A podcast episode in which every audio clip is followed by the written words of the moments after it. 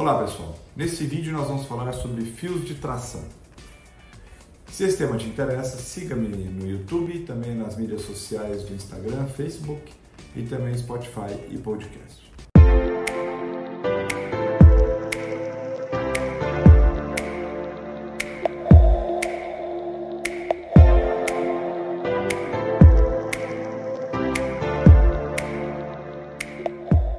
Nesse vídeo nós vamos falar sobre fios de tração. O que são fios de tração? Fios de tração são fios formato.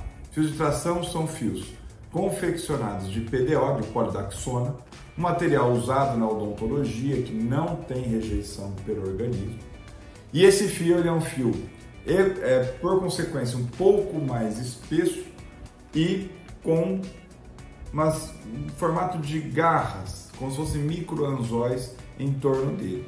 Existem diversas conformações desses anzóis, dessas garras. Pode ser linear, pode ser em espiral, tem diversas formas de acordo com os fabricantes. Mas o conceito geral é que este fio que você passa pela região subcutânea, aí com cânula, então não tem incisão, não tem ponta de agulha, você faz uma anestesia local na ponta de onde você vai entrar com o fio, faz um orifício, um pertuito de entrada da cânula, e aí você vai passar essa cânula pela região a qual você quer direcionar o fio de tração. Então você passa pelo subcutâneo até chegar na região final onde você quer abordar. Uma vez que você passa, você deixa o fio, puxa a cânula e tira ela fora. E esse fio, através da tração da, da parte que fica para fora do orifício, você traciona o fio e ele vai puxar, vai posicionar, vai ressustentar essa região aonde você passou o fio. A gente sempre passa em leque, no mínimo de dois fios, aonde abordando uma região, para que você tenha não só uma tração única, sempre duas trações sustentadas. Então, o terço médio, terço inferior de face, papada submandibular e papada, sempre tracionando esse fio, fazendo o que? Um efeito final de reposicionamento dessa pele. Então, é um procedimento que a gente usa bastante na clínica, devolve o paciente uma sustentação mais natural. Óbvio que a gente evita passar o fio naquela pele desvitalizada, porque pode fazer um efeito de sanfona na pele se ela tiver é, pouquíssima densidade, ou ainda ficar mais marcado.